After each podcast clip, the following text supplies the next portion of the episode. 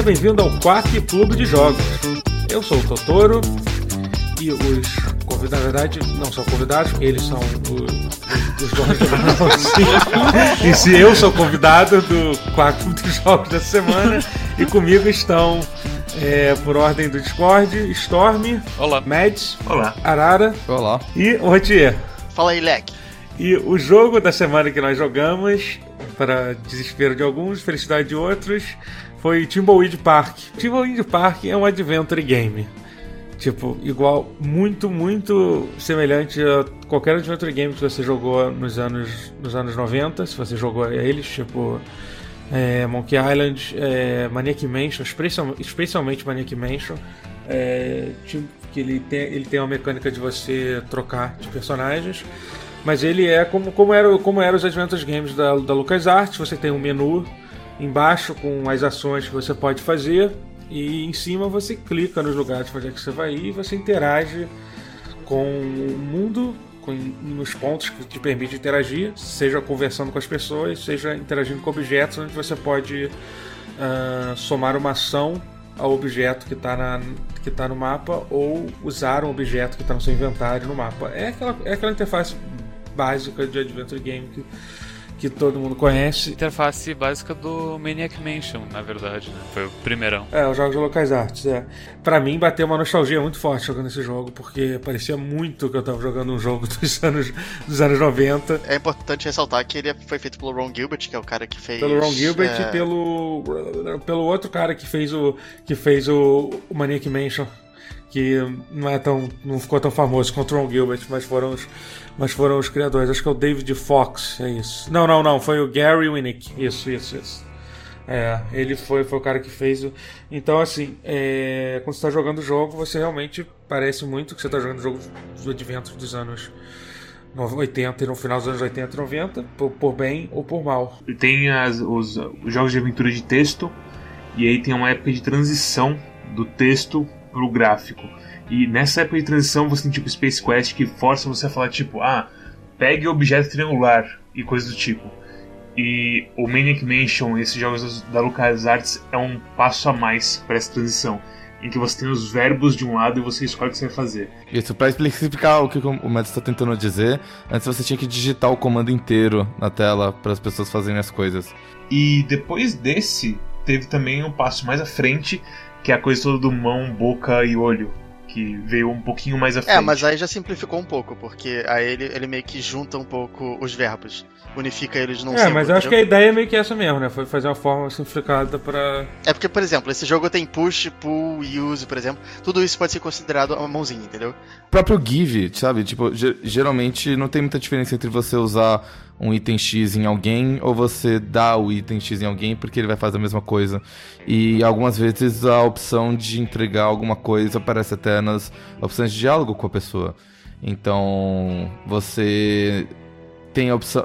é, Eles basicamente simplificaram porque eles perceberam que a maioria dos, dos comandos era meio redundante e fazer um negócio mais baseado em contexto era mais inteligente. Isso tem alguns poréns quando você joga os jogos modernos, porque você às vezes vê um, item e você quer interagir, mas você não sabe o que, que vai acontecer quando você clica na mãozinha. Do tipo, tem, tem, uma, tem uma caixa eh, na sala. Se você clicar com a mãozinha, você pode tanto abrir, quanto chutar ela, quanto botar fogo nela. Então, quer dizer, você fica meio sem saber exatamente o que, que ele vai fazer. É, às vezes o jogo acaba tendo a ideia pra você, ao invés de você ter a ideia do que fazer, né? Inclusive, a parte da graça da série Deponia é que você joga com um cara que ele é metido inventor, mas ele é extremamente burro.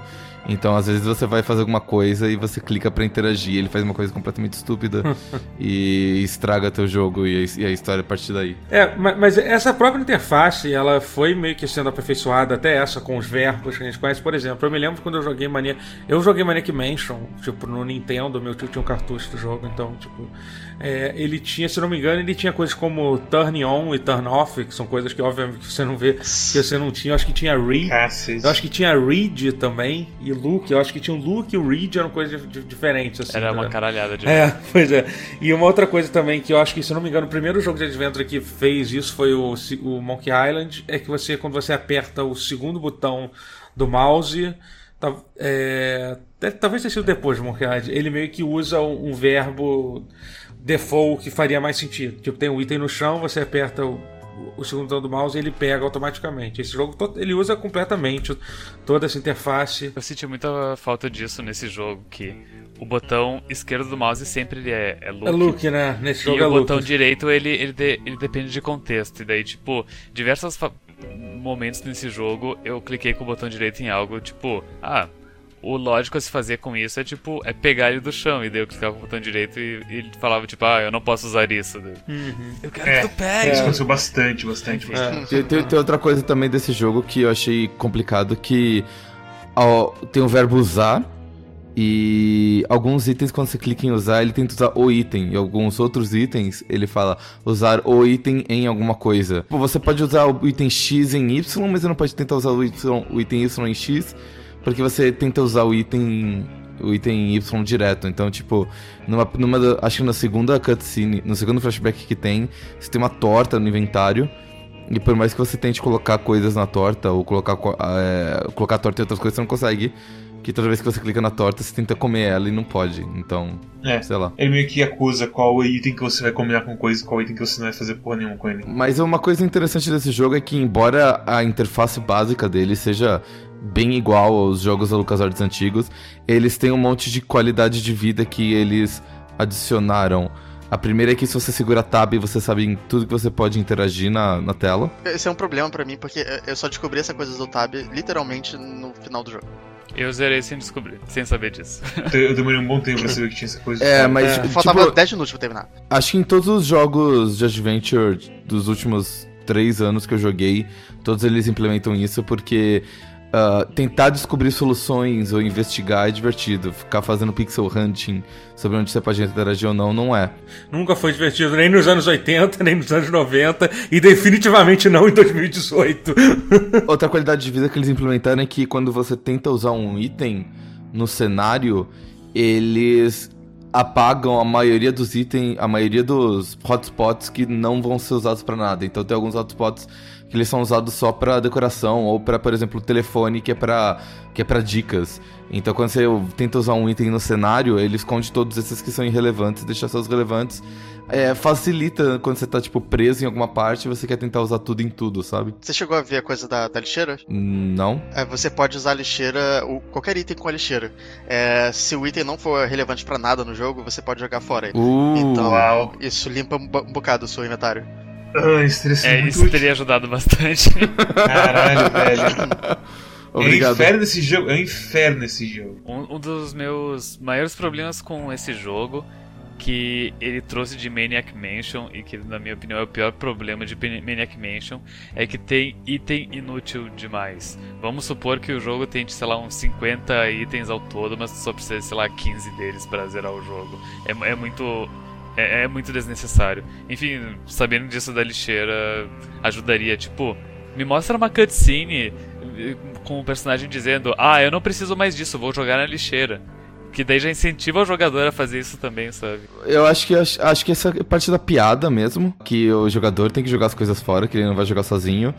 Ah, jogos modernos fazem isso, tipo, no começo de cada capítulo ele fala assim, hum, vamos ver o que, que eu não preciso, e tipo, joga um monte de coisa fora e tal. O próprio Timbleweed Park, ele, ele faz isso nos capítulos mais pra frente. Mas.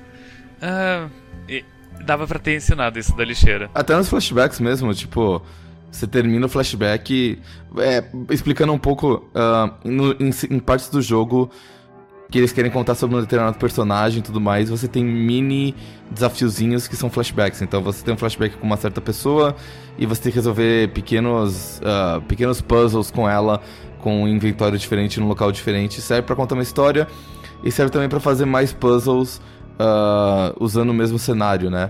Se você tivesse que resolver esses puzzles com seus personagens normais, seria um inferno, porque você teria que testar um monte de item, então quer dizer, você limita um pouco o, o, o escopo do puzzle e ele fica mais fácil de resolver. Esses flashbacks aí que tem com três personagens, eles meio que me estragaram. No flashback da menina, tipo, eu explorei a mansão inteira pra pegar as coisas e resolver o flashback dela. E daí depois, quando eu finalmente tava jogando com ela no presente, eu não, eu não fui, tipo, olhar todos os itens que tinha no quarto dela de novo.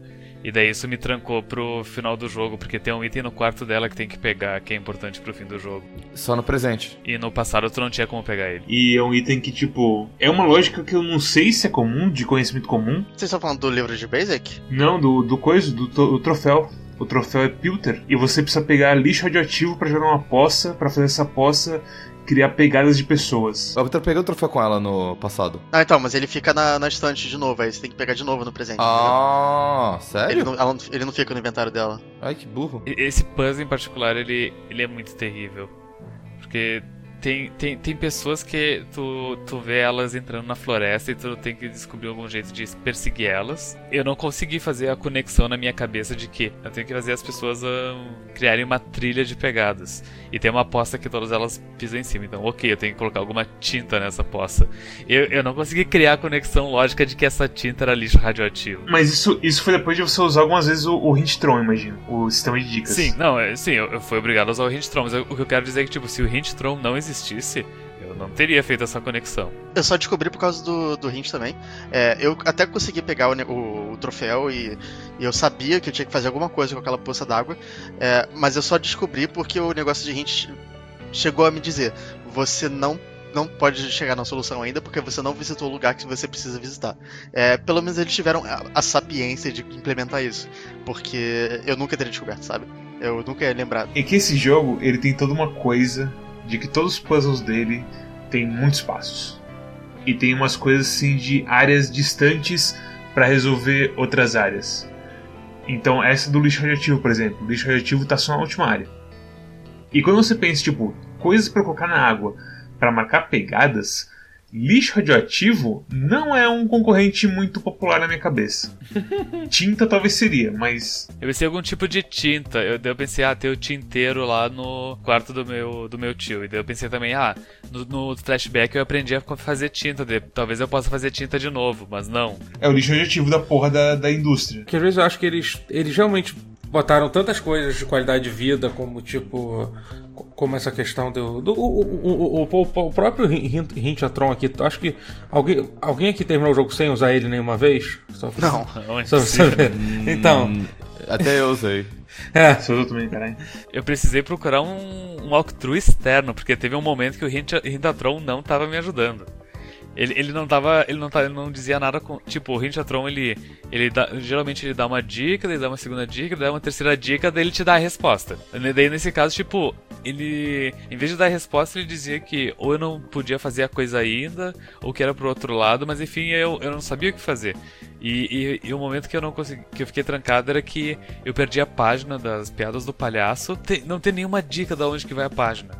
A página simplesmente some pra cima e não tem como olhar pra cima pra ver que a página tá presa no, na, na tela. Pra, pra mim ela voou pra outro canto do, do mapa, né? Eu também. Além do Hintron, eu usei até, eu usei até aquele. Tem um guia que é aquele de dicas incrementais que eles vão Que tá no Steam. É, isso tinha muito em Adventure nos anos 90. Eu, eu- então, eu, eu- até pra falar um pouco, eu, eu, eu, eu gosto muito de jogos de Adventure, só que eu odeio jogar eles. Assim, é verdade.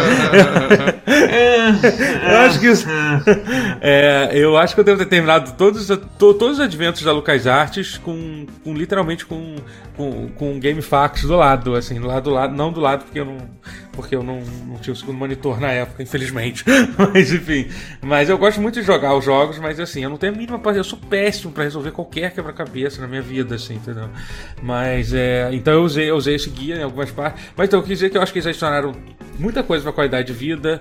É, ele, ele realmente tem algumas coisas que ele, por exemplo, é muito melhor que muitos adventos dos anos do- antigamente, tipo, Ele é muito melhor que Maniac Mansion.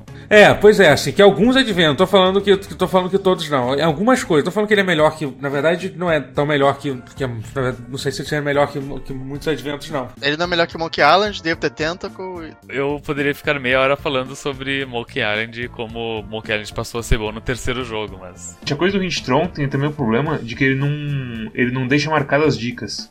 E você tem toda aquela interface do Hintron pra passar, tem que pe- pegar um telefone, ligar pro cara, aí falar, ah, o que você gostaria hoje? Aí você pode finalmente clicar, você clica lá, e depois o que acontece é que você, você pede uma dica, e depois você pedir novo, vai te dar outra dica, certo? Só que o que acontece é que a dica anterior sumiu. E você não tem, tipo, uma lista de dicas, tipo, te falando a coisa toda. E tem um caso que aconteceu comigo que, que era. Eu tinha que olhar para uma coisa antes para saber que eu precisava de outra coisa. E aí, tipo, essa dica sumiu. E eu não lembrava mais dela. E isso me destruiu completamente no jogo também. Eu não tive tanto problema com o, sistema de dicas, mas eu também não, não cheguei tão longe no jogo quanto vocês. Mas uma coisa que eu achei bastante interessante é como o sistema de dicas ele é bem bonzinho nesse jogo, então ele não tem um limite de dicas, ou ele não, não é alguma coisa tipo, ah, vou só dar uma dica geral, assim. Isso é uma coisa que você vê bastante nos jogos de hoje em dia, que por eles tentarem ser mais acessíveis, eles também tentam forçar um pouco mais o desafio dos puzzles. Que eu acho uma coisa meio idiota de se fazer, porque hoje em dia, você, se a pessoa tiver saco cheio, ela abre, abre, procura na internet e consegue a resposta de qualquer coisa. Exa não, exatamente. Então por que, que você vai fazer um sistema todo de dicas dentro do jogo se fora do jogo ele vai achar, entendeu? O ponto que eu queria chegar é que uma vez Ron Gilbert famosamente falou que jogos de adventure eles não são fast food. Eles são um, uma refeição completa que você tem que tomar seu tempo para comer e saborear e entender. E que se você tá travado num jogo, o melhor que você faz é, tipo, desliga ele e volta nele no dia seguinte que você vai ter um insight. Isso não, não se aplica a pratos de comida, né? Acho que ele se perdeu um pouquinho na... na... o, o, não, o que ele diz é, não, não, não, não tem como produto, como produto. de uma né? vez só. É um negócio pra você parar e pensar. Diferente de tipo um jogo de shooting que você pode sentar e jogar 6 horas e completar de uma vez, entendeu? Com, com todas essas questões da, das dicas, é, é, é, é eu, eu acho que ele meio que quase que dependeu disso para porque ele acabou porque ele acabou fazendo um jogo que ele realmente ele é muito ele é muito muito grande até pro jogo de adventure tem um jogo com muitas telas e, e a coisa de mudar os personagens entendeu e eu, eu acho que ele meio que é, eu, eu, não sei, assim, sabe? É, eu, eu, já joguei jogos de adventure que eram. que eram. É, tinha menos qualidade de vida, mas era mais focado, mesmo tendo os mesmos recursos, por exemplo. Jogos da Lucas Artes mesmo, assim, entendeu? É, eu acho que ele acabou criando uma certa dependência em toda essa qualidade de vida no jogo, entendeu? Por mais que eles tenham feito isso para melhorar a nossa vida. No ponto tem cinco personagens e você percebe que, tipo, dois deles são a mesma coisa e que um deles não tem quase relação nenhuma com a história, você fica meio, pra que isso, velho? Pra que eu tô com cinco inventórios diferentes? Os dois agentes da FBI, eles são gender swap. Ok, um tem o objetivo de vingar a família, o outro tem o objetivo de vender segredos pros japoneses, mas é o mesmo personagem, é a mesma coisa. Eu tinha proposto o seguinte exercício de pensamento pro Mads. Uh, se simplesmente tirasse o palhaço do jogo o que, que mudaria? Acho que ficaria pior, porque pra, pra mim ele é um personagem mais interessante do que os dois, os dois agentes do FBI. Pra história do jogo, ele não, ele não, ele não serve pra nada. Ele não acrescenta Ah, não, nada. sim, é. Ele é o alívio cômico. Ele tem dois puzzles que, tipo, ele precisa estar tá lá para fazer, e fora isso, ele não tem nada na história inteira. Ele não tem nenhum motivo nobre, nada. Ele só tá lá porque, tipo, é um personagem engraçado. Não é nenhum motivo nobre, sabe? Ele não tem nada. Ele tá lá. E aí você para pensar e, tipo, a interação entre os personagens também é uma coisa que deixa. Causa muita estranheza. Porque eles realmente não se conhecem e, tipo, eles começam a se ajudar e meio que foda-se. Uh, tu percebeu como o jogo sempre, ele, ele evita o conflito do palhaço com a, com a mulher que rogou o voodoo nela, nele? Tipo, se o palhaço vai na casinha dela, a casa não acende, ele não tem como entrar. E daí no final do jogo não tem nem. Eu achei que tinha que pedir desculpas para ela, mas não, tem que pedir desculpas pra mulher do flashback. Sim, pra, porque a mulher do flashback é o trigger para ele voltar ao flashback e arrumar o, o erro dele do passado. É interessante, é bem pensado, mas porque, ah, estou pensando fora da caixa.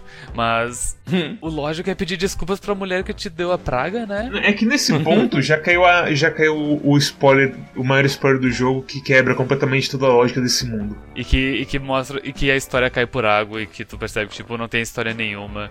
E e, todas, e, todas, e todos os detalhes da história do tipo, ah, as pessoas ficam desacordadas e depois acordam, alguém é nocauteado, alguém é atacado. Nada é resolvido, tudo é jogado pra baixo do tapete, fala e acabou. A conclusão do jogo é frustrante, então é isso que vocês estão falando. É extremamente frustrante. É muito frustrante. É, é, provavelmente o final mais assim broxa que já teve aqui no Quack, se bobear. Eu tava investido na história e, e o jogo, o final, tipo, fala, tipo, basicamente que o, a história não importa. Que foi a jornada que importa, sabe? E a jornada é uma bosta também. Você não cria relação com nenhum personagem no fim das contas. As- acho que a única pessoa que tem uma relação com alguém é a programadora. A programadora é a única personagem que tem alguma algum desenvolvimento. Ela é a protagonista. Com certeza. E, e o pior é que, tipo, quando começa com ela, ela é cheia de tipo. Ah, quero ser programadora de jogos. Aí o pessoal chega. Você quer ser programadora de jogos? Ela, ela é introduzida como uma piada interna da indústria de jogos. Sim. E isso já me cansa tanto dela só de começo. O que, que você achou do, do humor no começo do jogo em que aparece, eles veem um cadáver e falam assim: Nossa, temos que tirar foto logo que ele tá ficando pixelado. É ok. Você acha? Eu acho que toda vez que eles quebram a quarta parede nesse jogo é horrível. E eles quebram toda hora. É. Isso é horrível, mas não, não- me fazia rir, não. Eles não querem deci- é, decidir se eles querem que os personagens saibam que eles são personagens do jogo ou só fazer piada. E nunca fica muito certo isso. E fica só estranho, porque eles se levam a sério o tempo todo, exceto nos 5% do tempo em que eles estão falando do tipo, ah, nossa, eu não tenho RAM pra isso, sei lá. Mas então, eu acho que isso é uma coisa, é uma coisa meio que é, é me- meio, meio Arrested Development, assim, que tipo, eles meio que quebram a parede, mas ao mesmo tempo. é, eles não, não quebra e ninguém interage com isso. Eu- isso não me incomodou, não. Eu, eu achei, na verdade, eu gostei, eu gostei muito do diálogo do, da introdução do jogo foi muito boa, depois ele até me perdeu um pouco. Mas, assim, isso não me incomodou, não. Eu, inclusive, achei o jogo, assim... É aquela coisa... Uma coisa que eu gosto muito do humor do jogo, em geral, é que ele é um jogo que não tem vergonha de tentar ser, ser, ser um jogo engraçado, entendeu? Nem sempre ele é engraçado. Às vezes ele é. Tem partes boas, assim. Mas ele não tenta, tipo... é, sei lá, ser algo a mais do que isso, assim. Tem muita piada que tá lá só por ser uma piada idiota. Realmente. entendeu? E eu gosto disso. Ele é um jogo de comédia e comédia é o gênero mais difícil de fazer de tudo no mundo. De tipo, todas as mídias, você fazer uma, uma coisa de comédia é difícil. Vocês acham que ele não foi bem nessa coisa de fazer comédia? Porque eu acho que essa coisa do Pixelated, tipo, ele, ele errou um pouco a marca pra mim. Mas no geral eu achei o jogo bem engraçado. É, sim, o que sim. eu vi até agora eu achei engraçado. Tipo, eu gosto do humor, de algumas coisas. Eu, eu- eu gosto da escrita do jogo, de modo geral. Eu, acho, eu tô realmente interessado na história e de como ela vai ser. O fato de você estar falando que é uma merda desanima um pouquinho, mas mesmo assim eu tô interessado em saber o que acontece. Então, quer dizer, eu acho, eu acho um bom jogo bem escrito, perto, perto da maioria dos jogos que a gente joga no Quack, eu acho ele mais escrito que a média. Mais bem escrito que a média. Bem escrito como, assim? É, Compara com Battle Chef Brigade, que tinha personagens até basicamente interessantes e tinha, tipo, um character design tão legal quanto, com cada um no seu estilo, mas eu não tinha menor interesse na história de Battle Chef Brigade. Era um negócio super básico, era um negócio super jogado e não era nem um pouco foco do, do, do jogo. Os personagens podem não ter relações com outros personagens e não ter desenvolvimento. Mas eles são bem escritos. Tipo, os diálogos são, são incríveis e, tipo, eles falam coisas engraçadinhas. A dublagem é boa. Acabei de jogar o flashback, o terceiro flashback, que é o carinha no hotel, tentando se disfarçar pra ter reunião. Eu descobri que o, o cara que cuida da recepção do hotel, o cara do o xerife, Na, na verdade, não são a mesma pessoa. Tem um pouco de diferença nos olhos e ele fala aquela coisa de Abu. ah, tem razão. Mas, tipo, eu tô, querendo, eu tô querendo saber onde é que eles estão tentando chegar com isso, sabe? hum. É, é, continue jogando, é o que eu digo. Mesmo que seja decepcionante, eu quero saber onde eles estão querendo chegar, entendeu? Não, Ok. não, beleza, beleza. Eu fiquei interessado o suficiente pra querer saber e, tipo, não pular os diálogos pra saber disso, então... Eu não sei, eu não sei o que é mais cruel. Eu simplesmente falar um spoiler pra você agora ou deixar você jogar esse jogo por 10 horas pra você descobrir por sua conta o que que é. Porque as duas alternativas são bem cruéis. Meu problema com essa coisa dos personagens é que pra mim o jogo queimou logo de cara o melhor personagem, que era o cara alemão. Eu, eu tava rindo só do jeito que ele falava, sabe? O quem? O personagem que morre no início, ele tem, assim, é um, desculpa, é um spoiler, mas é que ele morre, tipo, nos primeiros... Falar que o alemão morre é tão spoiler quanto dizer que a Laura Palmer morre. Inclusive tem vários paralelos. Foi quando o Atalu me perguntou o que eu tava jogando, eu falei que era um adventure game e eu expliquei que é como se Mulder e Scully chegassem em Twin Peaks assim pra resolver o caso. Eu gosto muito das pessoas pombo também, que ficam... O cara irlandês, da, da- o cuidador da casa da, da Dolores, que fica cavando tudo, e aí você fala com ele, ele você não entende nada do que ele fala. Isso me fazia rir sempre, cara. Terrível esse cara. Sei lá. é- é- Ele só fala que tá fazendo um buraco, é isso que ele fala. Mas, cara, ele começa a fazer. Ele começa a cavar, tentar cavar dentro de casa depois. Ele não faz nenhum sentido. É porque, tipo, acho que a ideia é que você via pessoas cavando alguma coisa nos jogos antigos, eles ficavam cavando pra sempre. Eles não faziam nada, tipo, aí eles ele meio que é, é uma piada a respeito disso, sabe? Sobre pessoas fazendo coisas que nunca terminam. Ok, ok. Eu acho que esse jogo inteiro é uma grande piada interna e que. Ele- Não, com É, certeza é isso. é. É, é. É, é de fuder isso. Sabe qual outro jogo que a gente jogou no Quack que é uma grande piada? interna? 100 Feet Robot Golf. Bingo. É, não é tão ruim quanto o 100 Feet. Não Robot é Golf. tão Não é ruim tão quanto o ruim. 100 Feet, mas ó, tentou, hein? É porque não é tão interna. Não, o 100 Feet É Robot muito menos Golf é um, é um insulto pro meu tempo. É um insulto pros bytes do meu drive. Eu acho o seguinte, é, eu não acho que esse jogo é horrível como o 100 Feet Robot Golf, porque realmente a dublagem dele, como vocês falaram, é muito boa. Eu acho que todo cara aí tem, tipo, faz trabalho, sabe? Se eu não me engano, tem dois personagens que são dublados por dubladores do My Little Pony. O resto eu não conheço. É, são ótimos dubladores. Simplesmente Os dubladores são muito bons, mas é uma pena que pra 90% dos textos, os cinco personagens eles têm as, ah, as mesmas frases e as mesmas reações pra tudo. Toda a questão dos personagens múltiplos, uma coisa que me incomoda muito é que, ele- que eles não interagem entre si. Ele- Eles se veem e eles falam: Ah, Ray. É, pois é. E é isso. Você não consegue nem dar, você não consegue nem dar look no outro personagem pra você saber o que que você pensa sobre, sobre o outro cara direito, assim, E- entendeu? mas isso não é só sobre os personagens, é pra todos os itens. Tipo, uma coisa que é bem comum em jogos hoje em dia é você dar o look não só pra você entender mais sobre o item, mas pra você entender mais sobre como o personagem vê ele e descobrir mais sobre o próprio personagem. E hoje em dia, nesse jogo aí, você olha, tipo, vai no item e ele fala assim: Ah, são os meus, sei lá, meus grãos de pó. E você tenta, por que, que você tá coletando grãos de pó, cara? Tipo, me explica, que- qual, qual, qual que é a lógica por trás de você tá pegando tudo isso? Isso seria um negócio interessante pra acrescentar no personagem, e eles só fazem. Pra mim, um dos meus adventos favoritos é que basicamente você descobre quase todo o seu personagem com a interação dele, com as, com as interjeições dele. É Broken Sword, pra mim, é genial por causa disso, assim, sabe? Você vai descobrindo.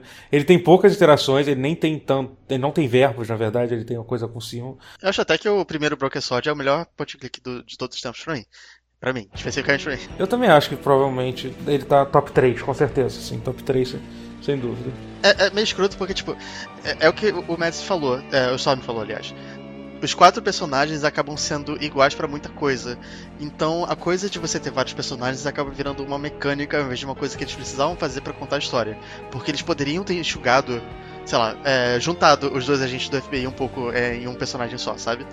É, porque é legal ter dois agentes do, do FBI, mas não tem nenhum motivo pra ter dois. E eles não têm, tipo, nenhuma vantagem, não tem nenhum puzzle que, tipo, ah, eu preciso do agente de FBI porque é ele que tem o conhecimento, ou a destreza, ou a habilidade pra resolver esse puzzle. Não existe isso. Mais tarde no jogo, existem algumas coisas que são tecnológicas, e daí tu precisa usar a menina que ela é inteligente. Que ela é tipo o Leonard do, do Maniac Mansion ou, e do. E do Day of the Tentacle. Que é vagamente referenciado nesse jogo. Sim, vagamente referenciado. E, e o palhaço, tu precisa dele pra resolver uns puzzles que, tipo, tem uma competição de palhaço, então obviamente tu vai usar o palhaço. E daí, tipo, o palhaço é o único personagem que consegue subir uma torre, o que. É, ele não tem medo de altura porque ele é um acrobata. É, Oh. ah, ok, ok, isso faz sentido. E, e ele é o único que consegue ir na reunião secreta, porque, enfim, os federais não podem ir na reunião secreta e, o, e eles não confiam na menina porque ela é rica. Os três personagens não podem subir a torre, porque os três falam exatamente a mesma frase que os três têm medo de altura. Exatamente. E eu acho que esses três puzzles são os únicos puzzles que o palhaço é, faz uma coisa diferente. E se você colocar no modo casual, dois deles somem, se não me engano. se colocasse a menina pra, pra resolver, o- pra ir na reunião, na reunião secreta, colocasse o, um agente do FBI pra subir a torre, e ao invés de conseguir um item lá na competição de palhaço, tu conseguisse o item, sei lá, no chão, em algum lugar, no porão de alguma casa, pronto, tá? Não precisa do palhaço no jogo. Eles quiseram fazer uma coisa de quantidade nesse jogo. Eles quiseram colocar puzzle em cima de puzzle em cima de puzzle. E tem coisa que, tipo, tem, esse jogo todo tem muitos passos em geral. Então, tem um puzzle com advogado. Que você pega um. Como é que se fala? Aquelas coisas de cheque. A parte curtinha do cheque. O canhoto do cheque. Canhota. Você vai lá com o canhoto do cheque pro cara e fala assim: Não, eu não. O canhoto não é prova bastante. Eu preciso do cheque de verdade. Eu, filha da puta, eu sei direito o que eu preciso fazer. Eu sei onde tá a porra do cheque, onde eu vou encontrar ele. E eu fui e fiz isso e deu certinho. Eu só gastei meu tempo com uma coisa extremamente óbvia. Tem ou o puzzle desse jogo ele é completamente obtuso, ou ele é tipo, ah, faz mais coisa aí. É completamente cansativo pra mim esse jogo. O Mads quer dar o exemplo do, do papel higiênico. Papel higiênico também é uma boa. Que você, você é uma porra de um agente da FBI, você precisa pegar sangue do corpo. Pra isso você precisa pegar papel higiênico de qualquer banheiro. Mas antes disso você não pode pegar papel higiênico do banheiro. Ensinar uma parte específica. Isso eu fiquei meio puto também. Eu peguei papel higiênico antes de pegar sangue do corpo. Ah, você pegou? Quando eu tava naquele. no Quick Paul, é isso o nome? Tem um banheiro ali atrás, eu, Assim, mas eu tentei pegar antes e não consegui. eu consegui pegar. Eu, eu, eu peguei o papel higiênico Ué. logo depois de salvar a garota com jogando a moedinha lá embaixo. Ah, tá. É, eu tentei logo que. Acho que foi antes disso até. Não sei. Não sei se tem uma parte específica que você pode começar a pegar. Enfim. hum, é fo- não sei. Tem um negócio que eu acho bastante interessante, que é como é que a Daedalic Games faz jogos. Ah, a Daedalic, tipo, hoje em dia você tem dois, basicamente dois tipos de adventure. Você tem adventures para pessoas que gostam de puzzle e adventures para pessoas que gostam de história. Ah, tem duas empresas grandes que fazem jogos hoje em dia, uma é a Daedalic e outra é a Wedge Eye. Eu não vou contar a Telltale pra mim, porque a Telltale pra mim é mais uma visual novel do que adventure. É, é mais um, um corredor e foda-se. Mas de qualquer forma, a Daedalic ela faz mais puzzles, é uma empresa alemã e tudo mais, a Wedge é mais de história. E todos os jogos da Daedalic seguem mais ou menos a mesma estrutura, que é o seguinte: eles fazem uma- um, um desafio curto, num lugar pequeno, pra te mostrar o mundo e te ambientar no lugar. Aí depois eles te jogam pro Ruby, que é um, um mapa ah, mais es- é muito maior, só que ele é muito fácil de navegar porque todo ele está conectado por um ponto só. Então é uma cidade ah, grande que tem conectado pela praça ou alguma coisa que você consegue navegar pelo mapa, por exemplo. E nesse você tem que fazer, tipo, três puzzles em paralelo. Você tem que conseguir três itens e tudo mais. Todos os jogos são assim. Todos os jogos deles. E aí depois, tipo, quando você resolve esses três puzzles, você tá super cansado de ter resolvido os puzzles. Então eles faltam, tipo, mais uns dois puzzles simples, é, tão pequenos quanto o primeiro, que é só pra, tipo, terminar a história e você poder se divertir. Mas todo o desafio mesmo fica na primeira metade. E isso é um jogo. Isso é uma coisa que eu tô vendo que não vai acontecer aqui. Porque à medida que você vai jogando o jogo, você tem. Eu já passei por três. ah, por três flashbacks, que são três mini desafios, como esse primeiro mini desafio deles. E pra chegar em cada um deles, eu tive que fazer outro mini desafio, que é conseguir um mapa ou, ou alguma coisa do tipo. Então, quer dizer, eles tão, eles a- o primeiro ato deles ele é tão longo que quando você chega no segundo, que é realmente o desafio, você já tá meio que cansado do jogo, já quer acabar, só que já tem um monte de passo, um monte de coisa pra fazer ainda. Então, eu não sei. Eu acho que eles erraram um pouco na mão, talvez. No ritmo do jogo, né? Talvez, né? É. O, o Ron Gilbert fala que. O Gilberto fala que é pra. Ah, você, quando você tá preso, você para e fica de boa. E beleza, se, é, talvez o jogo seja assim, mas pra mim, tipo, não funciona. De qualquer modo, tem tanta parte nesse jogo que eu senti. Eu preciso parar e pensar no que eu tô fazendo e parar de, tipo, jogar por uma meia hora. E é, todo puzzle é Provavelmente o Ron Gilbert, o Ron, Ron Gilbert provavelmente falou isso nos anos 90, quando a gente, quando a gente digamos assim, a gente, uma sociedade tinha menos distrações, não tinha internet, entendeu? Então, É um gênero de jogo pra, uma- pra um pessoal que, tipo, comprava um jogo cada seis meses, sabe? Era um tempo antes da gente ter passado da singularidade do quanto a gente consegue consumir de uma vez. Uhum. De consumir nossas vidas, na verdade. o público de Adventure era um público muito bem treinado, assim. A galera que, por exemplo, a galera que passou a jogar Adventure de e foi isso que meio que matou o Adventure em um momento assim, porque Tendo que fazer cada vez é, mais difícil. É, exatamente. A galera começou vindo de Adventure de texto, que era muito, muito mais difícil que, qual- que qualquer Adventure de- com, com, com ajuda visual que teve. E aí eles passaram para os Adventures é, visuais, que ainda eram bem complicados, como você falou, do, do Space Quest e tal. E, e assim, então, então, então assim, eles eram feitos pra uma, um- eram feitos uma galera que se dedicava e depois de um tempo você acaba sei lá, você fica. Você, eu nunca fui bom nisso, mas acho que o, o Arara, por exemplo, é um cara que gosta muito, ele joga ba- bastante Adventure, acho que até mais que eu, provavelmente até porque eu não consigo jogar sem, sem estar com, com, com um GameFAQ do lado, então. É, então é meio que isso. Você, a maioria das pessoas hoje em dia não tem essa, esse treinamento mental pra jogar, eu acho. Eu, por exemplo, eu não gosto de jogos antigos. Eu não consegui jogar muito, tipo, Broken Sword, por exemplo. Porque mesmo que eu goste do desafio, eu sinto muita falta do da qualidade de vida que eu me acostumei hoje em dia. Eu entendo a parte de, tipo, ah, eles gostavam de desafios. Antigamente, podia acontecer de você jogar um jogo por, tipo, 15 horas e você morrer e perder todo o seu progresso e não ver o final do jogo. Isso era super comum no, na época do, da Sierra, quando ela começou, por exemplo. Space Quest e, e Laser Search Larry. Salvar num lugar que é. você não tem como sair. Laser Search Larry, você podia chegar num ponto em que, tipo, você tava jogando o jogo e você pegava tipo, uma doença venérea e morria. E foda-se, você não viu o final. É, a Sierra que fazia as coisas de, tipo, matar você e ter muito dead end, e a LucasArts é que você nunca morria. É, talvez isso tudo fizesse sentido no passado, mas hoje em dia, para mim, tipo, esse jogo para mim é só bater a cabeça numa parede de concreto até eu sangrar e não conseguir passar por ela de jeito algum. Eu não fiquei muito preso nesse jogo, eu achei que ele fluiu muito bem. É, só que eu acho que devia ter um payoff melhor, porque ele é muito grande. Fluindo bem, ainda assim demorou umas 11 horas. E ele não tem um, um payoff que me deixou feliz, sabe? O, o, o gosto final para mim foi mais. O payoff é terrível. O payoff é simplesmente inaceitável de tudo, nada é respondido e foda-se. É aquele clássico jogo, a gente tá numa, numa maré no Quack, nos últimos 4 ou 5 jogos, que todos eles são aquele jogo. Cara, esse jogo é meio ruim, né? Mas, tipo, apesar de tudo, eu consegui zerar ele. Então, um pouco de mérito ele tem. É, eu, gosto, eu gosto dele. Ele, ele só, só. Só que ele tem umas falhas, umas rebarbas bem, bem agressivas para mim. É, eu fico, eu fico triste de saber que, que o final não é grande coisa, porque todo o Adventure, ele, ele gira em torno da história.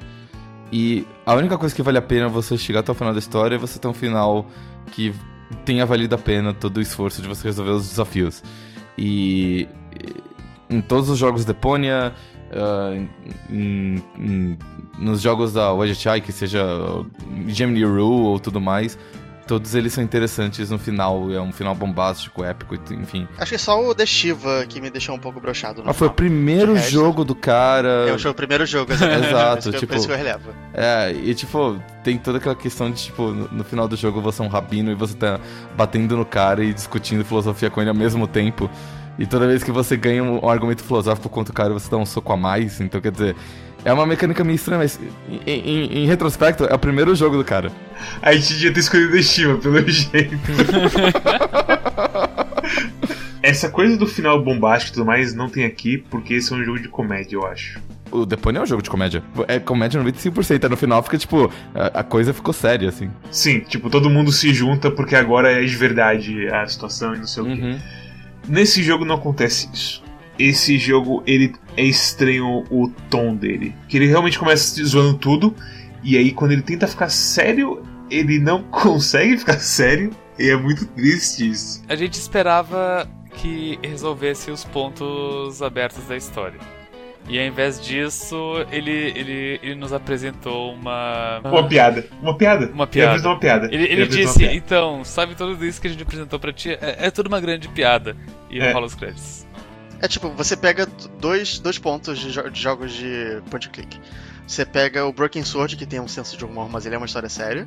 E você pega o Day of the Tentacle, que não é uma história séria, ele tá ali pelo humor e as coisas meio que não fazem sentido e essa é a graça.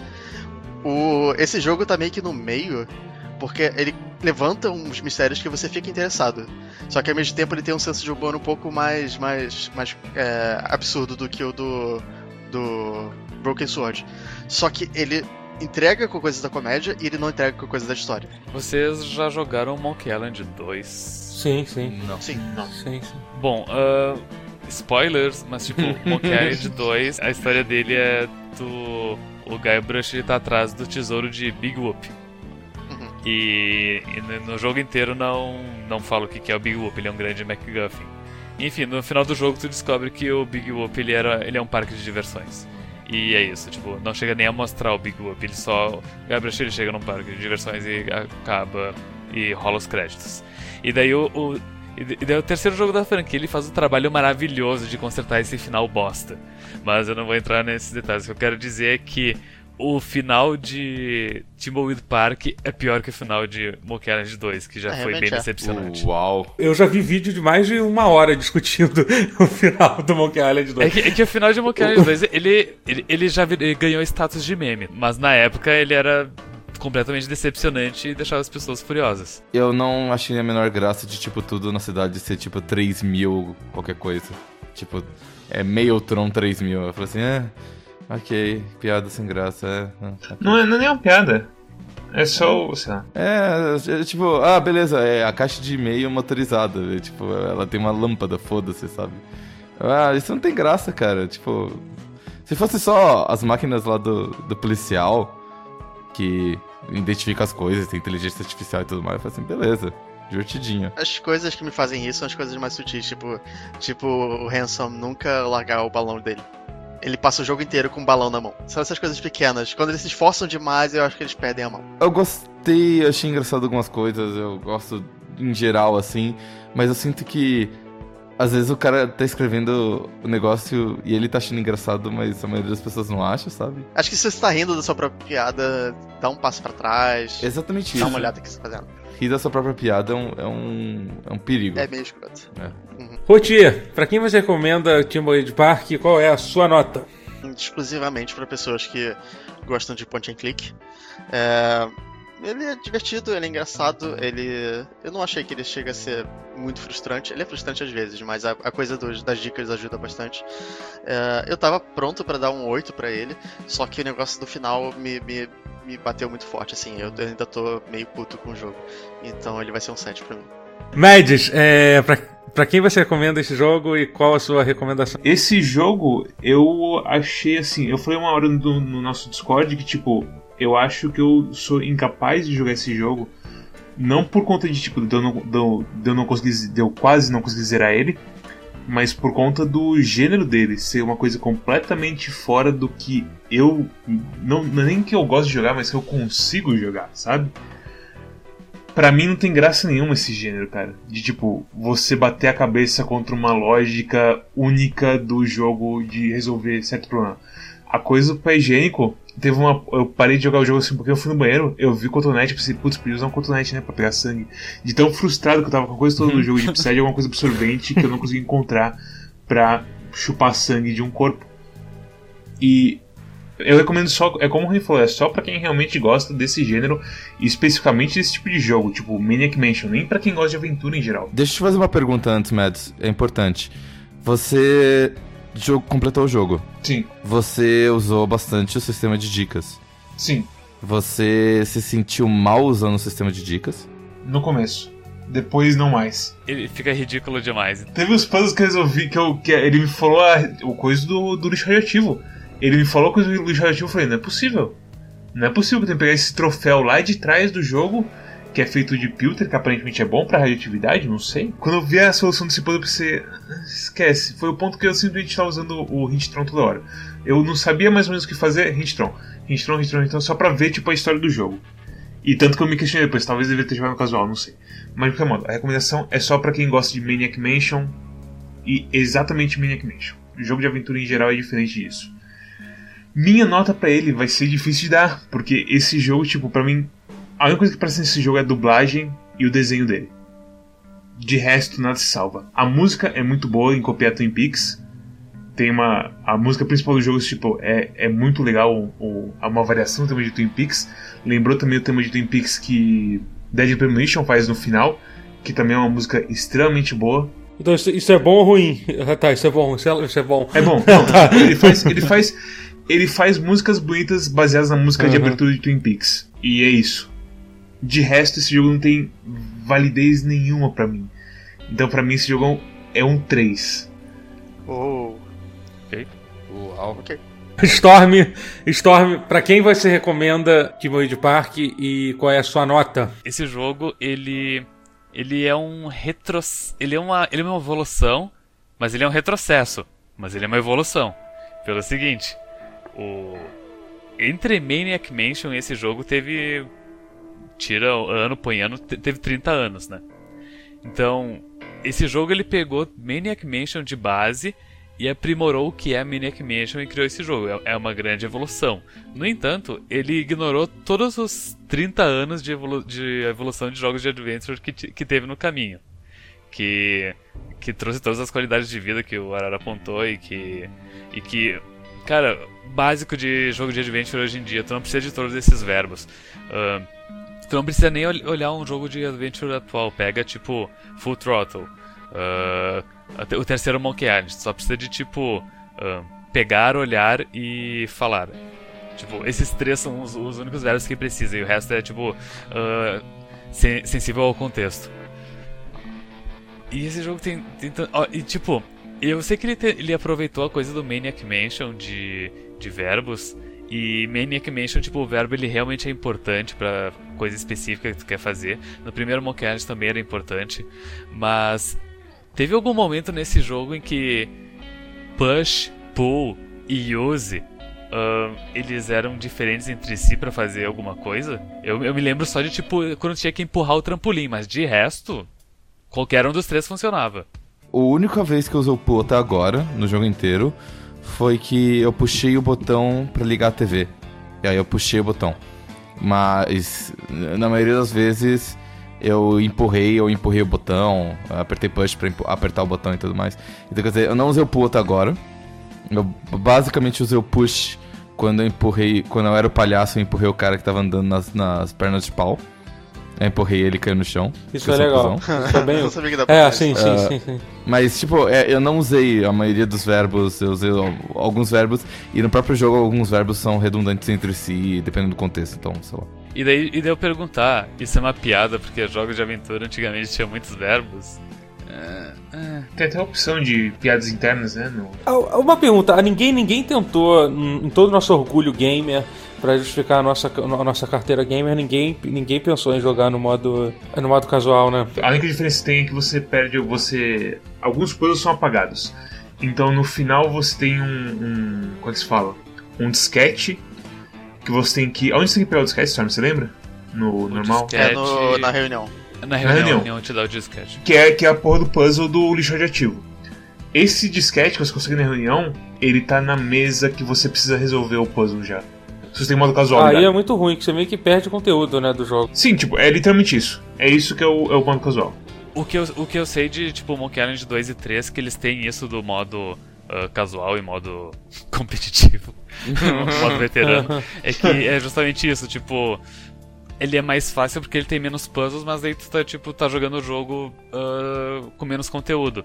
E daí tu, daí tu pensa o seguinte, ah, tu vai Tu pode zerar o, o, o, próprio jogo, ele te sugere, ah, tu zera ele no modo. Tu pode zerar ele no modo casual e depois tu volta e joga o modo veterano, daí tu, tu, tu vê o que, que tu perdeu. Mas daí eu penso, se eu zerar. Eu, só que, eu, não, eu não vou ter saco pra zerar esse jogo duas vezes. Então já pega e, e, vai, e, vai, e vê a versão completa. Com muita dor no coração, eu acho que eu vou dar um 5 para esse jogo. Eu gostaria de dar um 6, mas tipo.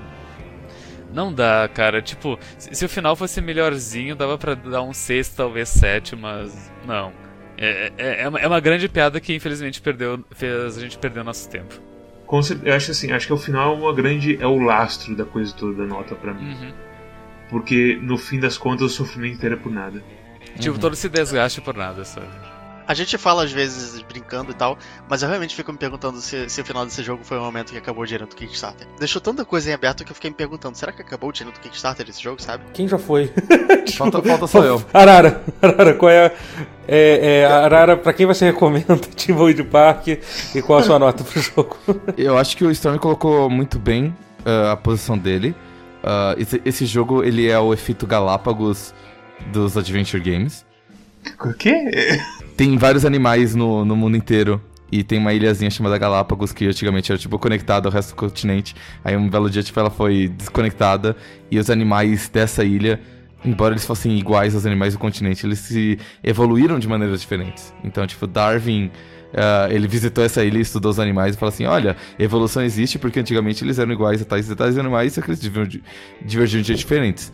E hoje em dia o povo usa bastante para falar, por exemplo, das coisas do Japão porque o Japão, ele é, ele por ser tecnologicamente avançado muito, muito antigamente, ele evoluiu as tecnologias dele de muitos de, de jeitos estranhos. Então, tipo, hoje em dia as pessoas ainda usam flip phone, uh, as pessoas, tipo, pedem é, pizza via fax. Uh, então, quer dizer... Isso não é verdade. No Japão, 95% dos, dos, dos, dos, das empresas ainda usam fax. E eu não você acredito. pode fazer delivery. Eu não, eu não acredito cê, nisso. Cê, eu não acredito. Você pode fazer. eu tô falando, eu tô falando, tem eu tô falando Resident Evil 7 inteiro por streaming pra você jogar. Tem fax. Isso, é exatamente. Tipo, você. Imagina que você quer fazer pedido pra 20 pessoas na tua casa e você não quer ficar falando pra pessoa do, da pizzaria, tipo, todos os, os tipos de pizza. Você escreve numa folha de papel e dá um fax pra ela e ela faz Caralho. entrega. Uau! É, é, é, é- Você, você entende que, tipo, antes de existir o celular, era mais avançado que o celular. Depois que existiu o celular, ficou pra trás. Só que agora todo mundo tá acostumado, então todo mundo usa desse jeito. Então, quer Oh, dizer, não. é, é- é exatamente a mesma coisa. É o efeito Galápagos dos Adventure Games. É Usar o telefone pra ligar pra pizzaria, tipo eu que não gosto de usar iFood. Oh, não! Exato, então quer dizer, Que as pessoas. incrível. É, é, é uma evolução em paralelo de um jeito diferente por pessoas que pensam de jeitos diferentes e que começaram de um ponto muito atrás. Esse, é- isso é Timbleweed ok. Park. E Com certeza. o que eu joguei até agora, eu vou dar nota 7. Mas eu me reservo o direito de aumentar essa nota um a mais ou um a menos até chegar no final do jogo, porque pelo jeito estraga tudo. Só te digo o seguinte, aproveita e já reserva uns dois ou três pontos. Pra tirar no final. Liga pra pizzaria, manda um fax pra gente e reserva uns três pontos aí. Mas é, ele. ele, ele- e a única coisa que eu vou dizer mais é: ele é mais acessível do que não só adventure games antigos, mas adventure games hoje em dia, porque você tem uma, uma hotline de dicas limitada e com contexto, então você não tem o medo de, tipo, você ler no GameFAQs e pegar o resultado de um, de um puzzle sem querer. Você só pega o que você quer. Por ter essa hotline, eu acho ele ótimo. Ele é mais aberto, então tem mais coisas que você pode solucionar. Então, às vezes, você tá quebrando cabeça com uma coisa, você pode tentar fazer outra coisa. Os adventures de hoje em dia, eles são muito bons nisso. Em fazer, em fazer vários puzzles ao mesmo tempo pra você trabalhar em múltiplas coisas. É igual aquele falou do Deponia. É, o fato de você ter essa hotline, ah, tanto para jogadores casuais quanto jogadores que nem eu, que, tipo, tem um tempo ah, limitado pra jogar o jogo, a gente aprecia. Então, eu achei bem legal, por isso que eu tô dando 7. Vai lá, Totoro, brilhe. Como eu falei, o jogo não me surpreendeu muito. Ele é um jogo de adventure, mais ou menos como eu, como eu imaginava. É, o, o, o Arara tinha, falado, tinha perguntado sobre. Não sei se foi- acho que você sim perguntou. Aquela coisa, se você se sente. Se você se, alguém se sentiu culpado por usar hotline, essas coisas. E quando eu tava jogando esse jogo, ele me fez lembrar essa, essa, minha relação que eu tenho com jogos de adventure. Que eu jogo. Eu, adoro, eu gosto muito de jogar eles pela história. Eu, porque assim, acho que Adventure foi provavelmente o primeiro.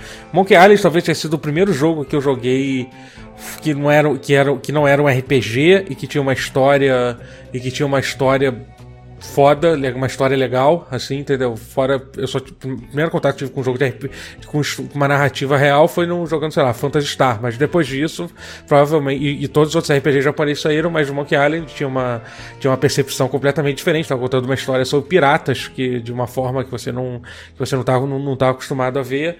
É, e, e acho que todos os outros jogos de Adventures também foi, foi, foi um pouco isso, né?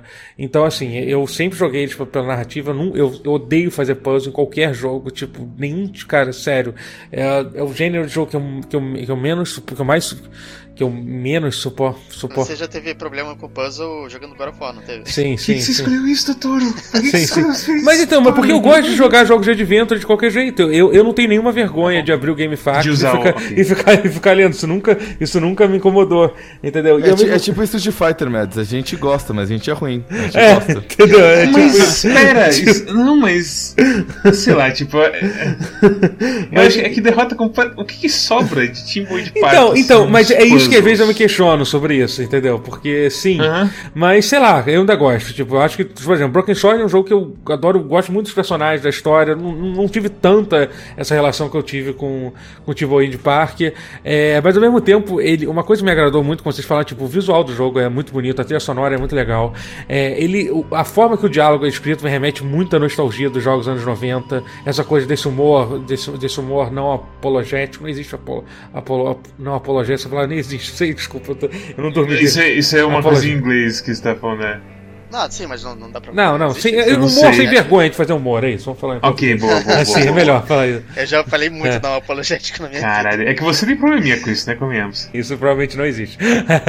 Enfim, é um, um- um humor sem vergonha de, de, de fazer humor, isso é uma, uma coisa mu- muito, muito legal. Mas, assim, é... então eu, eu, eu. É até engraçado que depois que eu comecei a jogar, eu, eu, eu poderia ter recomendado outro jogo pra vocês que eu acho que talvez seria mais interessante. Eu não sabia que vocês tinham essa relação com o Adventure, que é um jogo chamado Pillars of Earth, é, que é muito legal. Eu acho que ele, ele, é, ele é muito mais um jogo narrativo, mas ele tem coisas de adventure que seria mais interessante. Esse jogo aí, como eu falei, ele é recomendado pra quem para quem tem saudade, que para quem tem saudade, essa nostalgia de jogar os jogos da Lucas Arts, qualquer um, tipo, desde especialmente os mais antigos, como o Maniac Mansion, principalmente, o, mas até o Monkey Island, o The Dig e outras coisas assim, você ainda sente, você ainda sente uma, você ainda ainda fica feliz vendo, é, tendo essa narrativa. Mas mesmo assim, desculpa, tendo essa narrativa, não, desculpa. Eu, é, é, tendo a experiência do jogo, é isso. Né? E, por, e eu acho que eu vou dar uma nota 7 pro jogo também. Porque assim, ainda, ainda podendo ser ajustado para cima ou para baixo, como. Mas acho que dificilmente vai ser menor que isso, talvez melhore, mas provavelmente não. Mas é isso, nota 7. Se vocês gostaram desse episódio, deixem um like, se inscrevam. Deem também uma passada no nosso Twitch, que todo sábado tem stream minha com o Cosmos. O jogo atual, não sei em qual ponto você está assistindo isso, mas o jogo atual é Killer is Dead. A próxima stream é a segunda stream que a gente vai fazer. Estamos tendo bom progresso nesse character action game de muita espadada. Se você não sabe, não é daqui a dois dias? O episódio de sexta também. Ok. Ok. Ok. Também dá uma opção no nosso Twitter pra gente avisar vocês quando atrasar o episódio, que não, não atrasa mais, tá tudo bem, eu nunca atraso. Também temos nosso Discord para vocês discutirem o jogo da semana com o verdadeiro clube de jogos. Também, e também temos a nossa curadoria no Steam, onde você pode ver se o jogo é bom, ruim ou mais ou menos antes de você comprar ele. Isso se é um cara ocupado, também temos um podcast para você não ter que ficar olhando na tela e bater o seu carro no meio da Paulista. e Totoro, você é da onde mesmo? É, bom, você pode, você pode encontrar, me encontrar no canal Tutorial, no Twitch, twitch.tv barra canal tutorial, faço live todos os dias, durante a noite, em algum horário não, especific... também, né? não especificado. Sou ator também, faço parte do Porta dos Fundos, mas eu tô aqui falando de joguinho, tá? Videogame. Tá? mas, eu, eu, eu, mas eu ouvi dizer que tem um jogo do Porta dos Fundos, jogo de tabuleiro, não tem? Tem, tem, tem, jogo, tem jogo de, de celular também. Eu acho que saiu do jogo. Tinha um jogo chamado Voa Totoro, que era eu que voava. Era tipo um clone de. É sério isso, eu tenho. Era, tipo um era um clone de Flappy Bird ah, não. então, ele, ele, não, ele não tá mais. Eu fiquei muito chateado que não, você não consegue mais achar ele, mas se você tiver o. Como eu posso mostrar pra vocês quando encontrar, porque como eu baixei ele uma vez, eu posso ainda acessar na história e baixar. Mas enfim. É, e também no YouTube você pode me achar no tutorial, youtube.com.br tutorial. É no meu canal do YouTube. O Rotia também participa, faz parte do canal. Se quiser conhecer ele, ele tá sempre aqui no quarto toda semana. Yay. É isso aí. Você vê a cara do Rotier lá. É verdade, verdade. Stormy, qual que é o jogo da próxima semana? A pedidos do Mads, eu vou escolher não um jogo bom, mas um jogo bom. Tipo, Maria, que graça convosco.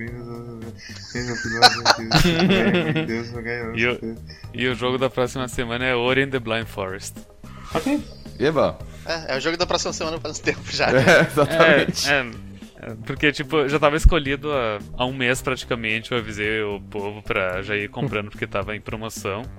E, e, ainda teve que ser adiado uma semana, porque daí o Totoro colocou o Timbleweed Park no meio. É, a, gente devia estar surpreso, né? Oh, Ori! Eu queria jogar esse jogo. Eu não sabia. ouvi falar que ele é o Metroidvania honestão. É isto. Obrigado por assistir aqui e até a próxima. Até mais. Tchau. Tchau.